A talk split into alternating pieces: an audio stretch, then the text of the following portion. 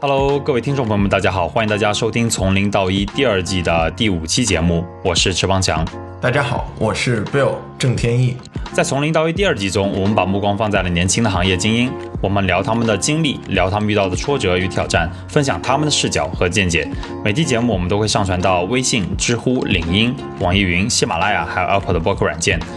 另外，我们还在招募从零到一志愿者。如果你认同从零到一的使命，愿意一起帮助同龄人乃至更多的听众更好地应对来自职场和人生的挑战，那就赶紧来加入我们吧！只需通过我们的微信公众号 G O T O 零零一一，点击菜单中的加入我们按钮即可。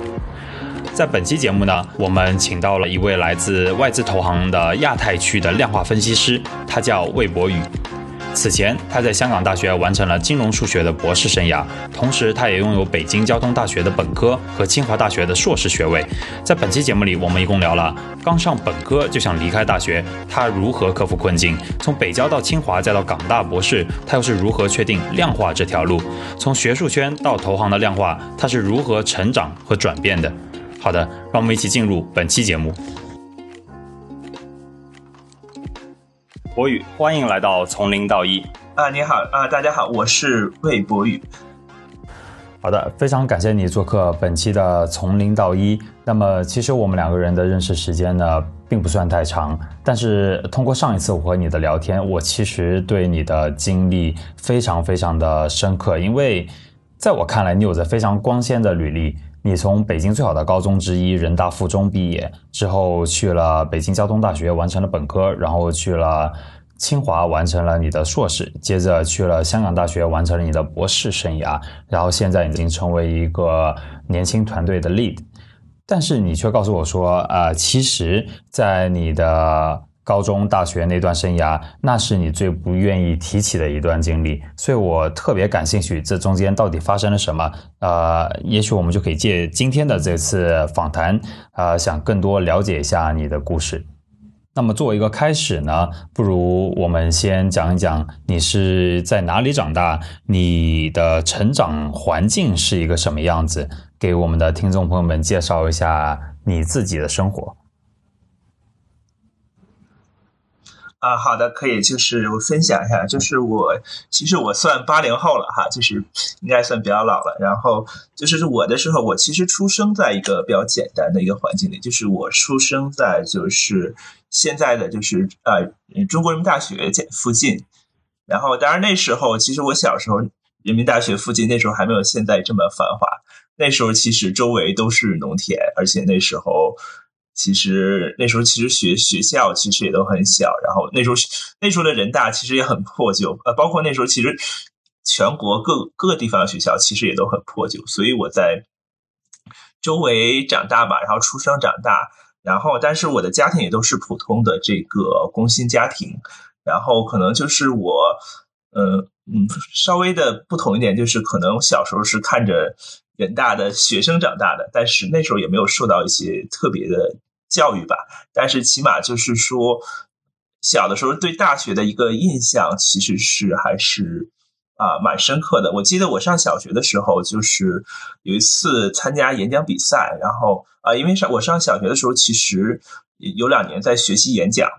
然后那时候我其实去从事了一个北京非常有名的演讲教授，他叫。啊，徐小超教授，然后其实那两年跟他学演讲，然后我记得我当时有一次做演讲的时候，我的演讲的题目就叫我希望考上大学，就是在那个时候，就是九十年代嘛，那时候大学其实还是非常一个比较，真的是非常塔尖儿的一个身份吧，就是说大家对大学生的这种认可，我觉得。和现在就不能同日而语了吧？因为那时候其实大学生的招生量很小，对，所以其实我是小时候真的去，呃，看着看着大学生长大吧，但是其实也没有说受到很多，就是非常就是一种这种环境中，但是也没有很大的，就没有真正走进他们，但是是只是说有了一个基本的认识，所以我觉得这是我的一个小时候的成长环境。呃，所以你的。小时候的生活，成长在一个拥有非常浓郁的这个学习氛围的这么一个环境下去度过的。对吗？对对，准确讲是在大学的墙外面。哇，其实可能，比如说大学那时候，可能那时候你比如说打球什么，可能我觉得九十年代大家去，比如说打个乒乓球、打羽毛球，可能都是在一个非常这个 open 的环境中。那时候也没有讲说有室内体育馆什么，就比如说外面画个线，然后有个有个什么网什么的，就在外面打。其实这时候。也没有收费嘛，然后我们也会去去这边去玩什么的，对，所以其实就提前感受一下大学的生活。是是你的，对，像刚才这样一段经历，你是小学、初中、高中，那都是在这个这样的环境下。对对，所以其实我，因为我们去我我家到人大的最近的门也就走路话是七八分钟吧，然后就这样的距离。然后那其实啊，这个其实有个巧合，就是我的小学是在人大的那个南面。然后我的初中是在人大的西面哦，然后 到了高中，高中就是在人大的北面，你知道啊？然后就是，所以其实我可以绕一圈。对，而且每个学校到人大的距离是不超过，应该怎么讲，也就不超过两三百米的距离。就是我一直在人大周围是是绕圈的啊啊！当然啊，当然我这还不算最夸张，我最夸张的有同学，比如说他是。哎，他们家是人大，他就是在人大的家属楼。你说家住在家属楼，然后从人大幼儿园一直读到了人大的硕士，这是我最夸张的朋友。哎，那那比如说现在，所以就是有。有呃，然后插一嘴，然后有个称呼叫“人大宝宝”，就是这么来的。哦，就是他这样就叫“人大宝宝”啊。这个，那其实我有些好奇，呃，你是你现在回过头来看是怎么评价当时的这个环境？呃，你是否在后面会有意识到，就是一些呃来自于环境的潜移默化的影响？嗯，就是我觉得潜移默化就是对读书的影响吧，就是觉得对我来说，你去读大学这种事，就就是说是一个。水水到渠成，就是说，就是不应该没有什么可以考虑，然后并且你读的大学应该也是一个非常好的大学，就是说这个就是说从来可能就是说你觉得就是应该这样的，当然可能从按照我们的统计来讲，其实比例可能并不是这样的，但是你这种环境就这种有种自我的一种认同，你就觉得就是应该这样的，我也应该是这样，是他们的意愿就没有区别的。其实啊，我当时中学是。呃我是从初中直接保送了高中嘛，当时，但是你也知道，高中其实高手林立嘛。其实我觉得我们当时高中出了非常多的优秀人才。其实一开始也是有一个，其实自己就是一个非常非常一个就是没没有什么突出的。但后来，我觉得，我觉得后来可能是找到一些方法吧，或者说突然开窍的话，我觉得我应该成绩最好的时候是在高中的时候。然后对，所以这时候我是觉得，哎，我觉得，嗯，当时的成长环境就是说，大家首先学校里大家公认的，我们应该就是说，大家觉得有一些公认的好学校，就是国内的呃北京的 top two 和香港的 top three 吧。然后其实那时候也是会形成了这样的一个呃想法嘛，所以说当时觉得自己有能力也应该上北京最好的学校吧。就是高中的时候，并且，但其实，呃，因为其实高中的时候，其实因为大家优秀人太多了，并且可能有一些，我觉得和真正的，比如说，啊，整个社会的一些认识可能不太一样吧。就是说，嗯，自己也是在这种环境长大的，就是这种经历中也让你有了同样的一种眼光和期望吧。嗯，那这样一个高手林立的一个环境，显然，比如说压力。呃，有时候这个同龄人之间的竞争，呃，各种的这种氛围，你是当时你有想过去怎么去处理这种感觉吗？还是你可能就是也没什么办法，就只能就是卯足劲往前冲？呃，我觉得，我觉得对于我来说，当时还不懂得什么叫压力吧，就是说，可能就就是我觉得，我当时就是现在回来想，我当时我觉得我是应该，嗯。一个是心态比较好，就是说当时也没有一开始也没有想说我要成为什么什么样，但是其实我觉得真正的是我去哎踏实的去做了一些事情，并且呃首先是我们学校有非常好的一个师资的团队，另外就是自己也非常去踏实的去做了很多事情，去包括啊自己看书学习也好，然后去啊参加一些竞赛也好，因为因为当时其实。呃，自己做了很多积累吧。我觉得，嗯，当时只是说在这种环境中，去，哎，大家都在去，哎，去去非常努力嘛，自己也是受这种环境的影响。了解。然后，对，所以就是因为当时，嗯，对于职业规划其实还没有形成嘛，也没有说未来要怎么怎么样，但是说当时只说简单的，你要是说成为一些优秀的，其实因为我们学校有人说啊，每年其实每年高三毕业以后，他会有去非常一个叫荣誉榜的东西，他会 list 到 list 的我们，比如说每个学校。哎，上了哪些什么 top two 的学校？然后什么香港学校出过一些优秀的学生，他会去去 display 这个事情。然后每年有很多，比如说什么国际奥赛获奖啊，什么什么这些优秀人，他会其实他学校会不断的宣传这个，所以你就觉得，哎，你是不是可以成为他们的一员？就是说，这个就是说，可能一开始是你一个效仿的对象吧。明白。然后这种感觉就是伴随着你过完了这个整个高三。对对，所以所以就对，但是高考的结果就不太好嘛，就是啊，所以一开始啊，所以一开始当年的想法就是说，觉得自己是一个，呃，应该是在，比如说在我们学校里也算是一个不能算 top，但是也是很优秀的学生，然后觉得自己应该是将来应该也是有一个觉得比较好的一个发展吧。明白。就是没没有很细致的，但是说觉得没有想到后面会遇到很多比较困难的事情。对，呃，其实这也是一件非常写实的事情。高考在这一方面还是非常的直接，考试的结果就直接决定了你未来几年在哪里度过。那么对人的心态也是有非常直接的影响。呃，你当时是怎么样去面对这个结果的？大学生涯是一个什么样的状态？呃，我觉得这俩是这样，其实我就有一个迷茫期嘛。就是其实这样就上了大一了嘛。大一其实我们那个班是一个就相当于一个呃，就是学校的理科实验班，就是之于这个比如北大的原培计划这样的一个专业。就是说，它这个专业给了你很多 flexibility，你可以选择你的啊专业，然后选择你自己的培养计划。然后就是学校学校本来是也是做一尝试嘛，然后所以说我们就是这样一个实验班啊。但是第一年，第一年就相当于是大家都都就是其实上的课也差不多，没有选的问题。然后我当时第一年也比较啊迷茫，也就是其实啊，当然我第一年的成绩也不太好，就大一的成绩就是我也不太想，当时觉得也没有找到自己去觉得，因为你对这个环境你就没有没有非常的想在这边去去觉得是一个非常好的奋斗环境也好，就没有花很多时间。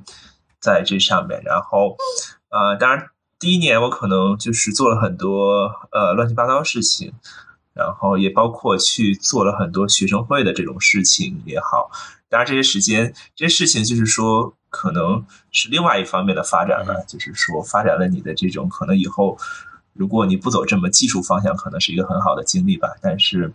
反正就是说，嗯，好处就是你这一年做了很多事情，但是。但最后你发现你也没有不知道你最后是为了什么，所以说第一年就这样过去了。然后，呃，当时呃，所以说真正的开始是从呃第二年吧，就是大学第二年，就是真正的想去，比如说从事啊做一些金融相关的工作。当然一开始，呃，后来呢，就是也是去跟很多人去聊嘛，就是跟学校老师也好，学长去聊嘛。然后其实得到的第一个，呃，就是说了解现在的情况，就是说其实整个金融的发展现在其实需要很多模型嘛，所以当时也是很这个原因去学了一个跟数学相关的专业。但是当时其实对这个金融里面面建模这个事情，其实也是不是那么了解的。当时我就是二年级刚开始的时候，对这个金融数学的这个这个词的理解就是。学点金融，学点数学，就叫金融数学。当然，今天来看，这是一个 呃非常难义务的想法了。当然是就是这个原因吧，然后去学了数学。当然，这个同时后面我也学了很多经济金融的课程，所以我的这个背景其实还就是说整个大学是这两方面的背景吧。就一直都是在这一两块。对，那对，当然对，当然大学当时我最纠结的。点就是不是还没有专业上就是没有呃，就是希望往这方面。但是其实大学最纠结的事情是，我要离开这所大学，就是我要想办法离开这所大学。就是你从上大学一开始你就觉得就是就就像你刚提到的，没有那么多融入感，我我要跳出这个环境。对对，但是你发现以后，但是第一年所以就过就随便就过了嘛。当然第二年就就发现啊，你想离开他好像还不太行。你想离开他的第一步，你要融入，然后你要在这里面成长的很好，你才能够离开他。所以说这里面是不是有一个你再融入的过程？但是这时候再融入，其实你就是有更多的选择了。你知道你希望这个平台能给你提供什么，然后你能够如何一步一步把自己去建立好自己的 profile，去离开这里。我觉得，嗯，是这么样的过程。去尝试着跳出这个环境，我觉得这里边提到一个非常好的点，就就是开始是是一种就是开始去接受它。这么一个过程，就是刚开始不愿意去面对，对。现在我们重新开始去面对。那这个过程当中，你觉得就是你有没有哪些非常印象深刻的事情，就是让你去整个过程？我觉得我第一次和你聊的时候，你和我提到说，哎，大学是你最不愿意提起的一段经历。对对对对。其实我相反问，最不愿意提起的这一段经历，会不会？我可不可以理解，就是说，其实也是你觉得好像挺宝贵的一段经历？就是在这个例子下面，在这种特地的情景下，他可能给了你不一样。呃，我觉得是是是是不一样的东西。我觉得怎么讲，就是我觉得还是很蛮对的。对整个自己的，比如说经历来讲，确实一个你自己的，在这个过程中，你自己的很多能力确实是提升了，然后你自己也去真正去思考了。当然，坏处就是你你绕了一些弯路，就是你你要花了，其实对吧？你。在这上面，你花了很多时，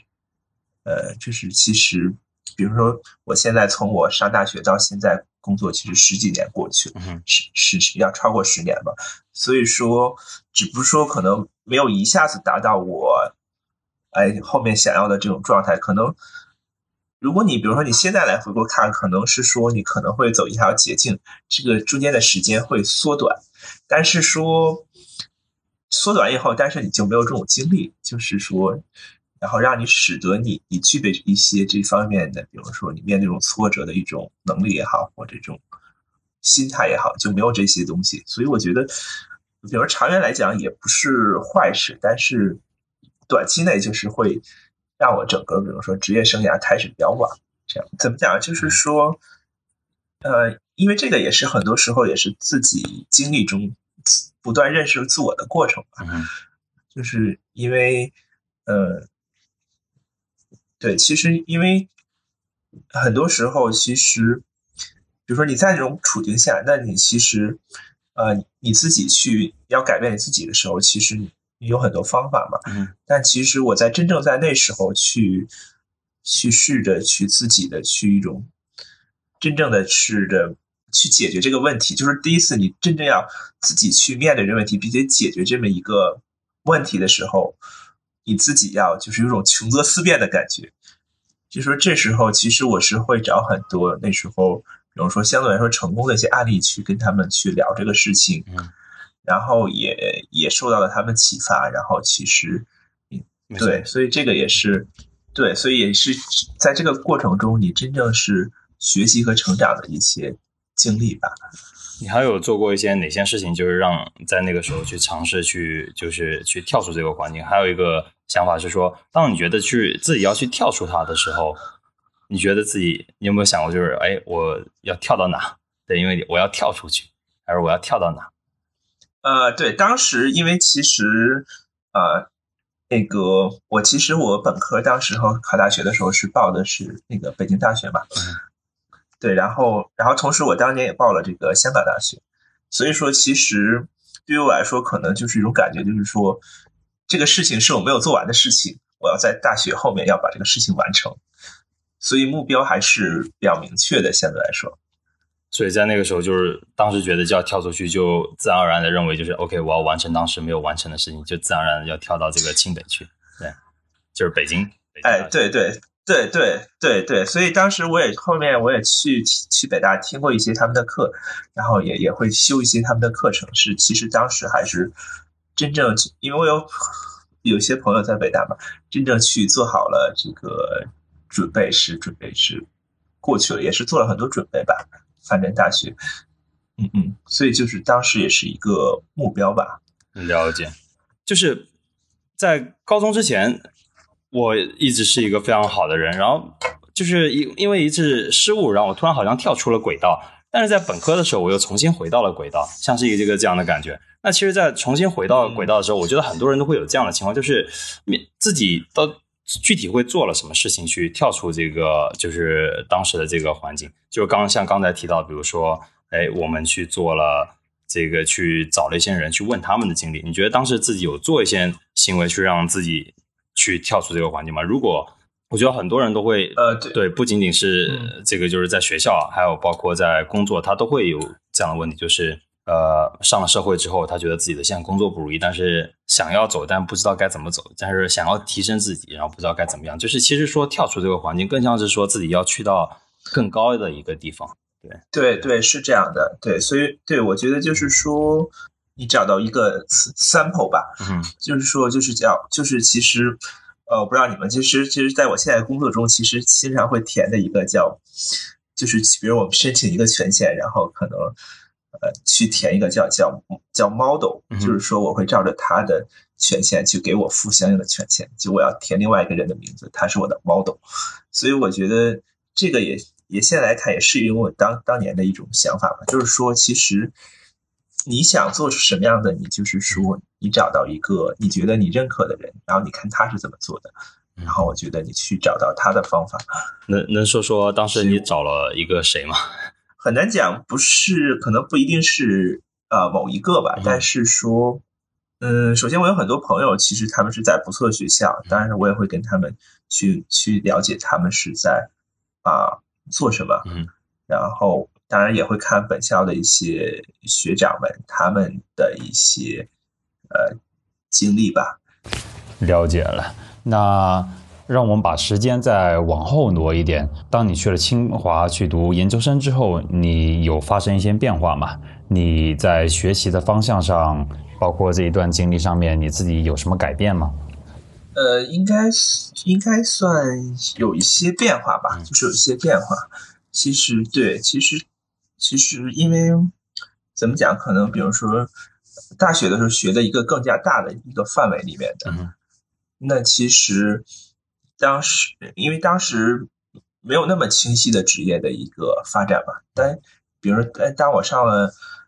去了清华的时候，其实我就知道我要从事什么样、进入什么样的工作。然后我需要我具备什么样的一个技能？这时候其实你选择了一个跟金融非常相关的一个领域，嗯，就相当于统计嘛，就是和数据做数据分析嘛。是什么时候让你开始觉得就是哎，你觉得你找到了自己的方向？你你刚刚提到，比如说你是去了清华之后发现这个方向，就是说可能一直，比如说我从大学二年级开始就有了，就是说我大概比如说龙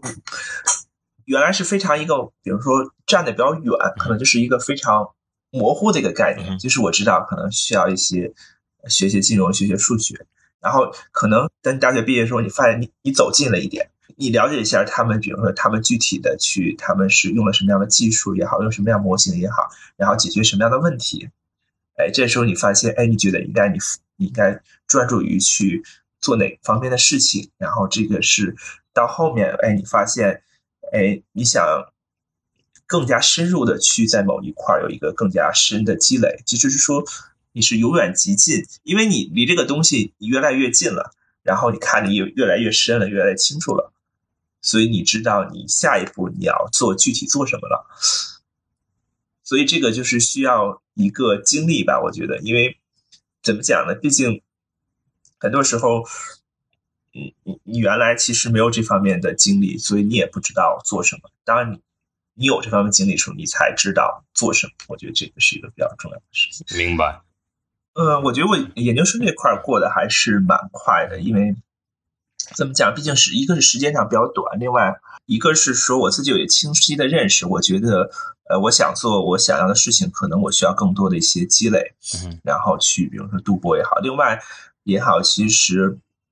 我在读，因为读。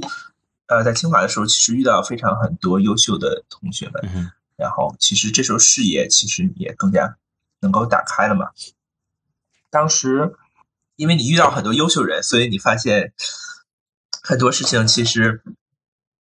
你可以做得更好，因为你有一了一个 model 在里面。呃，一个是当时考虑去香港或者去美国去读一个 PhD 嘛。当然，因为可能美国话，一个是时间比较长，另外一个其实，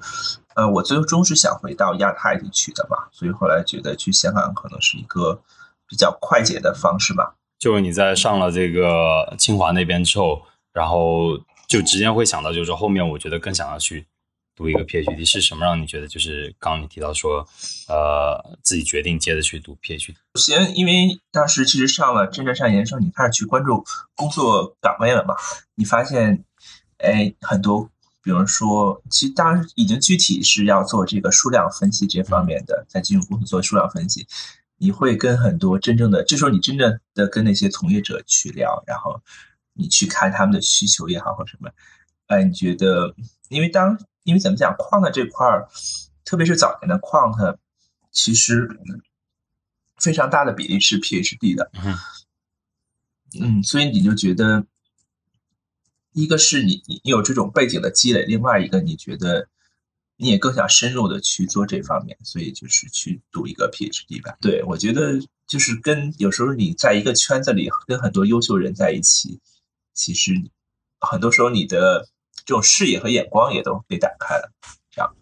了解。然后一下子你从最北边，然后呢去了最南边。对，你你在香港待了几年？哦，待了四年整。对对，这个还是要对。首先非常感谢老板，就是他能够觉得他给我机会嘛，他愿意去带我去做一些事情。对，当然当然，其实有些讲，其实包括去香港这个事情，其实。因为啊，当然说一些心心路历程，就是说，因为比如说，其实我呃，在香港回归的时候，我刚好是一个在上小学嘛。这个东西很多时候可能对于我这个刚好那个年纪人，可能是种下了很多种子在里边。其实就是说，因为其实首先九七年的时候，香港的经济是非常好的，因为其实就是刚好是亚洲金融风暴之前嘛，就是说。那么整个九十年代亚洲风暴之前，香港的每年的 GDP 增长可能都是百分之十几的增幅。那其实那个年代的，首先香港经济非常好，并且我们从小都是看着港剧、听着港台的这个歌曲长大的，所以说，就是说那时候的香港应该说一个是我觉得是应该是最好的时代吧。所以当时也是对，就是说有这种一直有这种情节，所以这也是去香港的原因之一吧。然后它是作为这个亚洲的这个金融中心，就是说可以说它应该算亚亚洲的第一金融中心，这也是最主要的，真正就是两方面原因吧。你当时去了那边之后，念的这个方向，就是还是这个是更加具体一点的，像金融上面的方向。哎，对，就是对，就是更加具体，就是侧重于金融建模。这时候我就有一些呃，不能说非常清晰的说，我。就是方向已经选好，就是说我要做这方面的研究，只不过后面会更加具体，就是我做哪个 topic 的研究也好，那就是后面的事情。但这时我已经清晰了，比如说我要哎去做什么样的研究，然后之后我的职业发展是做什么，这个时候其实已经想好了。了解。你去了香港之后，对你现在就是感觉跟你的预想的，就是有些哪些期望一样，哪些不一样？其实，其实我觉得。怎么讲？其实有的时候我的心态是变了，但是我觉得好像啊，有些是不是扯远了？就是可能没有香港社会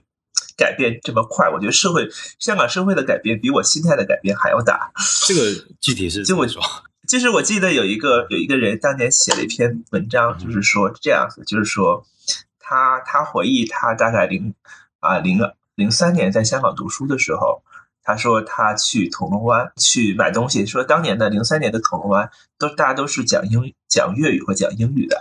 然后他讲普通话会觉得非常害羞，就觉得哎丢人，然后所以他当时去铜锣湾买东西是讲英语的。然后十年过去了，然后一三年的时候他再去铜锣湾的时候，发现铜锣湾游客都是讲普通话，所有的店员也都是讲普通话的，就是说十年间发生了一个非常大的一个变化。当然，又是对，比如说香港自由市场的变化，其实我觉得也是一个很大的变化了。比如说，那其实你刚回归的时候，那中环是一个一个外国人的一个英语的主导的一个市场嘛，对吧？但是现在你看到中环可能有一半是中资的公司，什么？所以其实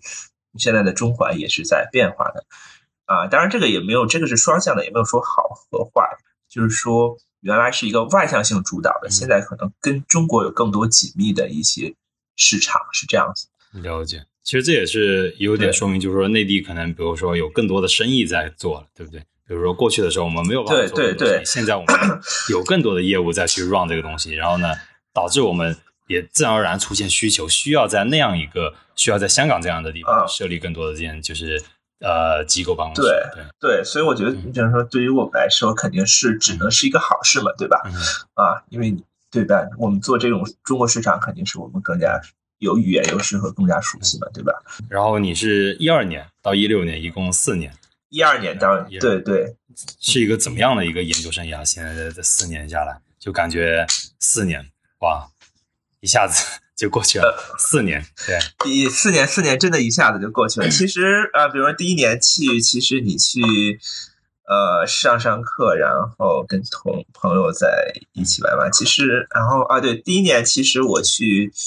香港去爬了很多山。其实我还是很喜欢香港的那些。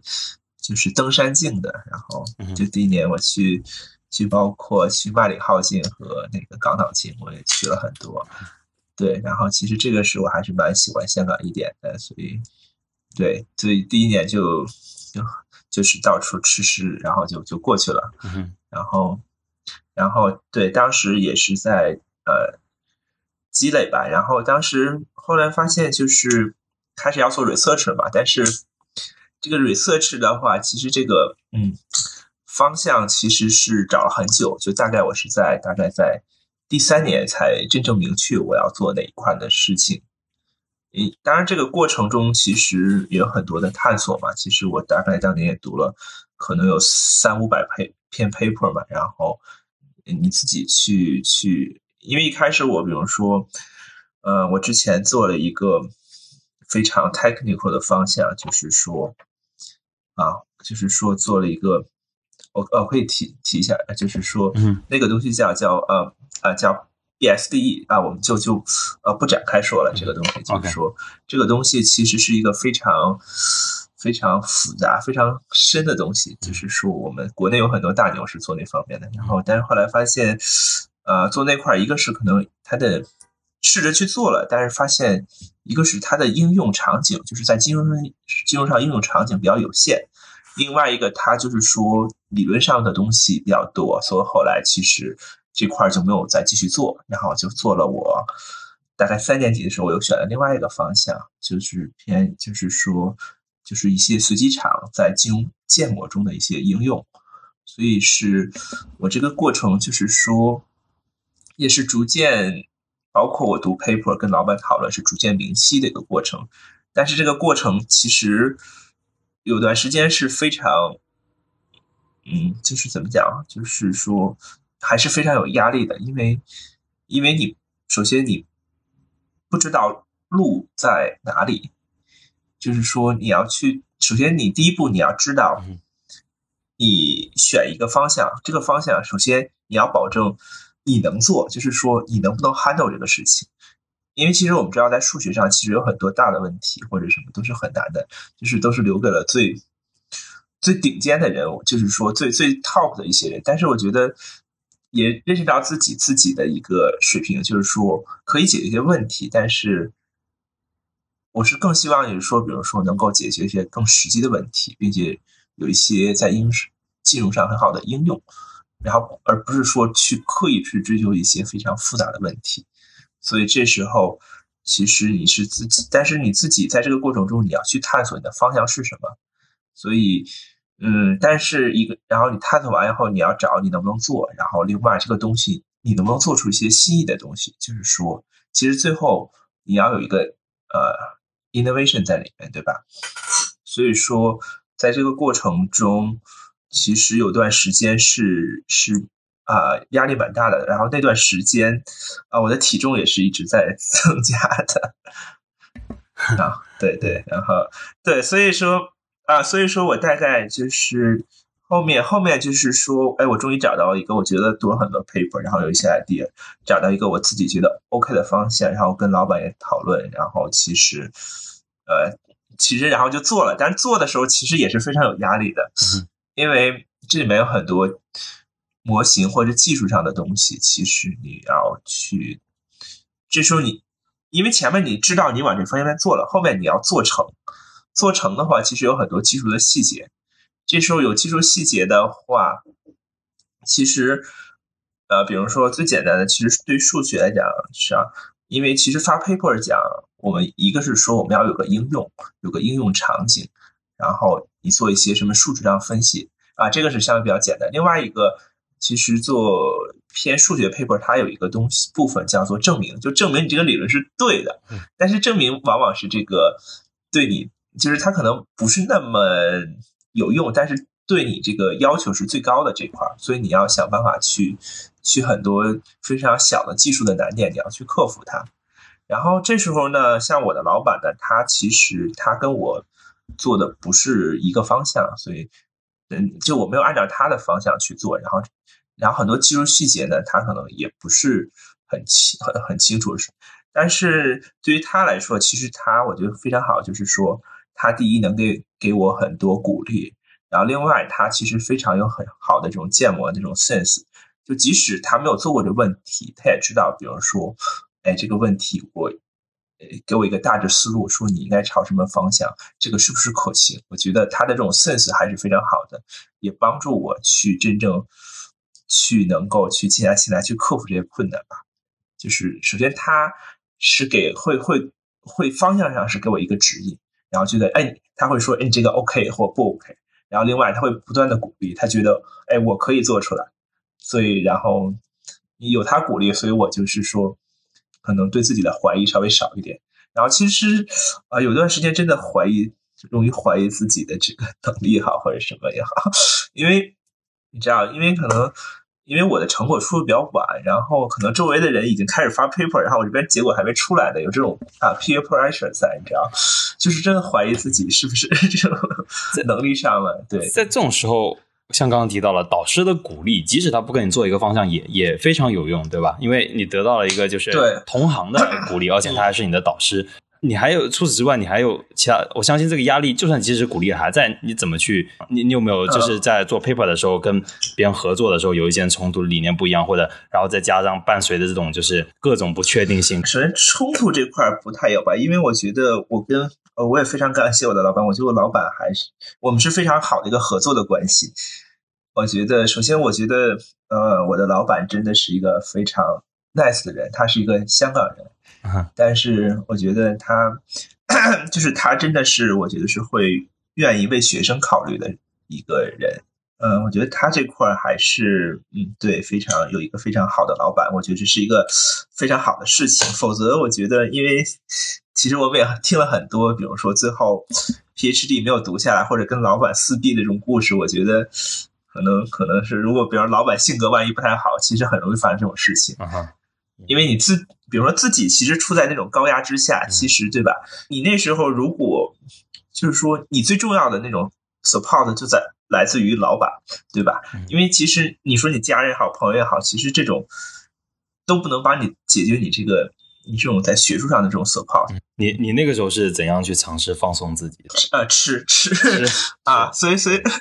所以啊，对，所以我最胖的时候，就是说我写完我的这个博士论文的时候，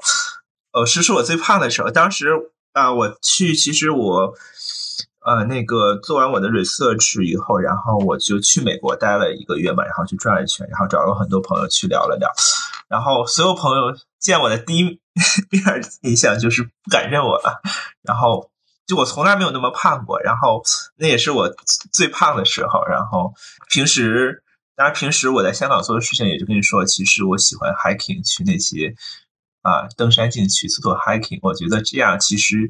能够让你在那种环境下，其实有一个，就是你完全进入一个不一样的环境，而这个环境你不需要考虑任何现实的这种困境也好，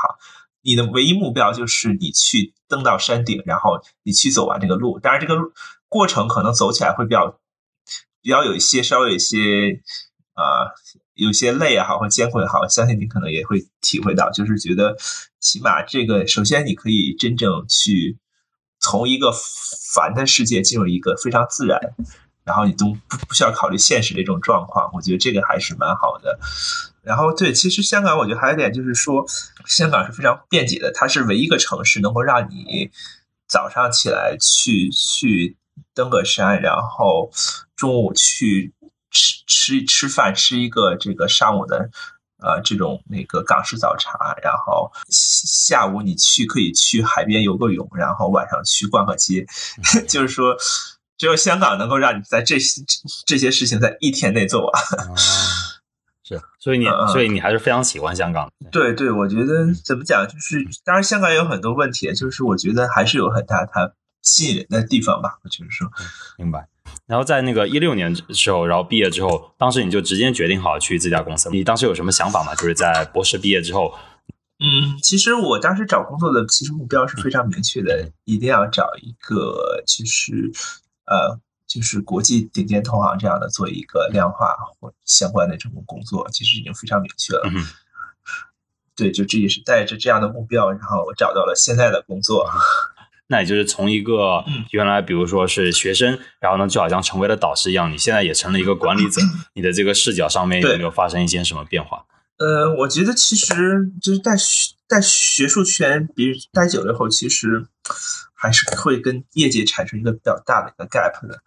因为比方说，其实我有很多同学，其实现在都成为了比较好的，在学术圈做比较好的高校工作。但是，可能在学校待久以后，你会发现，你更偏重的是一些自己的那块的一些研究。然后，你可能你跟你周围的人，你不需要有很多的呃，当然你你有自己的合作团队，但是，比如你跟同学，我有同学进了相应的高校，你不需要跟高校的其他的老师们去做合作，你们你们也不需要很多这方面的沟通。然后或者什么，这样就是说，最重要的时候你要 focus 在你自己的 research 上。嗯，但是其实你工作以后，其实另外一个就是说转变的，就是说，这时候你发现你这个沟通其实是一个非常重要的事情。那比如在学校的时候，我我跟我的老板是每周要沟通，每周沟通一下，然后去说我的进展。但是到了工作以后，你发现你沟通是要每天要沟通，然后并且每天。不只要沟通一次，你和那老板可能每天要沟通几次，但每次可能你只是一个非常简单的沟通，是说 update 你在做什么。就是说，在学校的时候，你需要一周去想好你有什么突破，然后你跟你的老板去沟通。然后在工作以后，你每天即使你即使你没有什么突破，你每天做了什么，你也要沟通去让对方知道你在做什么。我觉得就是这个，就是说从这个就是说节奏上一下是。快了，并且这个方式上沟通的方式上也变了。另外一个就是可能有人在学校待久了，就是说自己去讨论一些呃一些模型问题的时候，可能在学校会讨论更加有一些有一些固有的思维。但是你发现在工业工业界，你和人家讨论模型的时候，其实你最后都是问题导向的。你不要讲那些什么，你你懂很多，你可以懂很多，但是你最后你都是为了解决一个问题服务的。你要去说。你如何解决这个问题？就是说最简单吧。你可能一开始的时候，可能有些同事会觉得我这个就是太学术派了，但后来可能觉得自己这个也是在转变吧。就是说你要接了解一个不同环境下大家这种的沟通的方式，这种节奏。那从这个比如说一个职业管理的角度来说呢，你开始不得不就是直面面对这个自己的职业管理，而且你还得面对自己下属的职业管理。你在这一方面就像好像是当时你的导师在带学生一样，你现在也开始带人了。那比如说你你从这个角度，像有没有就是哪些东西你开始最近开始尝试去思考，觉得自己会去注意的一个地方？在这个，因为你不仅仅得去做自己的工作，你还得你还得做到管理的这个上面的工作。对，所以我觉得呃，这这边有两部分，一个第一部分就是说我当时去的时候也是我一个人工作，然后就是说我要调整我自己嘛，就是说。呃，因为其实，其实我做事情其实很和直直接和交易团队打交道吧。嗯，其实我对我自己的一个挑战就是说，我要在很短的时间内去解决一些问题。那比如说，他们可能有一些我们系统一些问题，可能开市以后他们白天要交易，然后系统有问题，然后他们就没法做交易。所以这时候，比如说，如果我我会 check 系统什么问题，是模型问题还是系统有些算错什么，就我需要在很短的时间内，比如一个一两个小时之内就给他们一个，呃，一个是说你你不管你怎么解决，你要给他们一个 solution 在里面，就是哪怕是一个临时性的 solution 也好，或者什么也好，就是说你要在这里面去啊去快速的解决这个问题。就首先对于你自己啊，你要快速的确认问题在哪里。并且你要快速的解决，我就是说，当然问题不一定很大，嗯，但是说你要是这种啊，我觉得就是大家其实讲 DevOps 都讲 Agile 嘛，我觉得它也是一个你你要做很多 Agile 的事情，嗯嗯，有没有发生过什么就是自己当时也觉得哎呀我太难了，当时这种感觉就是不很难，就是有没有有这几年下来有？我觉得多数多数情况还好吧，因为其实我们有个非常好的就是说。我觉得这个就是和学术不一样，就是学术一样，学术上你只能自己扛，然后但是工作后，首先一个很大的 global 的团队，然后其实大家会一起合作，会会支持你做。然后那可能对我来说，那太难的事情还是说源于那个和教育团队打交道吧。就是说，因为我们可能是，比如说你做这事情可能是不同的呃 function。的团队，然后可能有交易团队，然后有风控的团队，有开发团队和我们数量的团队。这个过程中，可能比如说我自己作为数量团队的唯一的一个人，你要和和其他团队的人去打交道，而且有时候可能这时候这个问题不是来自于于自己的团队，然后是来自于其他团队的问题。那这时候，比如说我我我我去 check，我发现有问题以后，首先我要因为。作为一个刚入职，我要很非常坚信我自己是对的，并且在这个过程中，我要去相当于大家一起撕逼吧，就我要我要去 argue，我是要证明是可能是别人的问题。这时候就是说，对吧？你要首先你要自信，然后你要去去去去大家去把这个问题说发现的问题在哪里，然后解决。对，我觉得这个还是一个挑战吧，很重要。那在其实我们刚刚一直提到，就是说，在这个比如说自己那现在自己手下带的几个人的话，那么下属之间的他们这会不会有很多一些方向他们不赞成，然后或者是他们想提出来的东西，你觉得就是实际上就是从你的角度来看，就是发现事情并没有这么简单。呃，我觉得冲突比较少，我觉得更多的情况下是相当于我觉得我要帮助他们做做成。他们的事情就是他们可能他们自己遇到一个问题，然后这时候可能就是说，我就想到当年我的老板怎么给我支持，然后我现在要帮他们提供他们需要的东西，就是提供他们需要的东西，然后帮助他把这个事情做成。所以，对我觉得，啊，所以真正的是说，你从技术上去帮助他，你也希望他能够独立的做一些事情，能够独立的成长，然后。同时，你要考虑，就是说，你如何激励自己的员工，就是说，你如何，这时候你要，你要聆听他的需求是什么。比方说，可能我们日常工作有些很多东西是比较繁琐的，什么是不是他真正想要的？然后他，比如说，真正他想要的是什么样的事情？然后，那这样的时候，比如他提了一个事情，你就要去和整个我的老板也好，或者和其他们团队去好。去协调这事情，比如说我们他想做一些什么样的 project 也好，我们能不能给他提供这样的机会，就让他去自己，让他自己想发展他自己相关他自己想要的东西。所以我觉得这个也是一个很重要的方面，就是我觉得，因为他只有他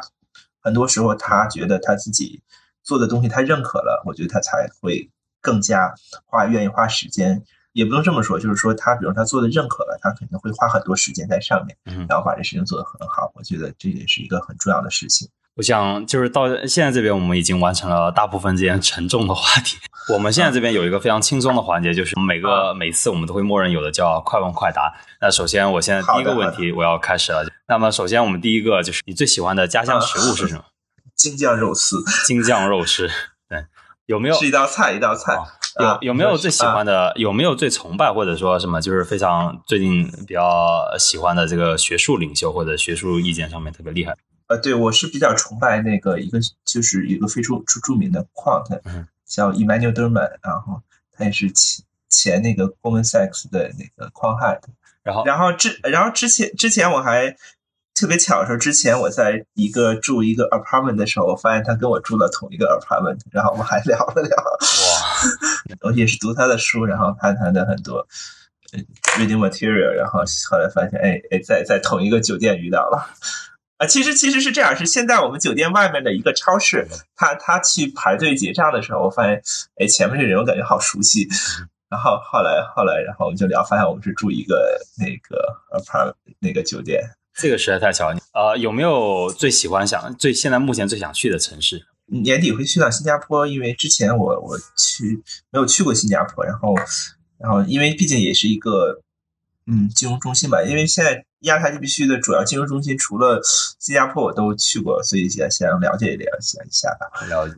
最近能不能跟我们分享一下最近买到的最喜欢的东西？啊，对，我最近买了一套那个 Linux 的这个运动装备，就是我不是打羽毛球嘛，然后前一段脚伤了，后来我就也要把我这个装备这个提升一下，提高升到这个专业角度，然后我就买了一双 Linux 的这个运动鞋。哦，双十一的时候，呃，下班的时候一般都会干什么？那个下班其实就呃比较晚了，首先就七八点了，然后。嗯，我我一般会，呃，就天暖暖和的时候，我一般会骑车沿着江边骑一段时间，然后绕一大圈再骑回家。然后，嗯，有时候会会个别时候会练一练瑜伽，瑜伽是真的练瑜伽，虽然水平不怎么样啊。呃，如果这如果你每天就是假设你的时间每天比别人多出一个小时，你会拿这一小时来干什么？啊，我觉得最近的话，我肯定我因为我最近在在在磨砺自己的这个技术方面，我觉得还是需要。因为我觉得，对，其实工作以后，其实你留给自己的学习的时间其实不多了，所以我觉得还是需要成学习成长一下。下一个我们想问的是，到目前为止，二零一九年快做完了，呃，觉得最做的最有成就感的一件事情是什么？带团队吧，就其实今年应该是 officially 真正第一年去自己去独立的去 running 一个团队做的事情。明白？对对，其实以前也可能没有想过，或者。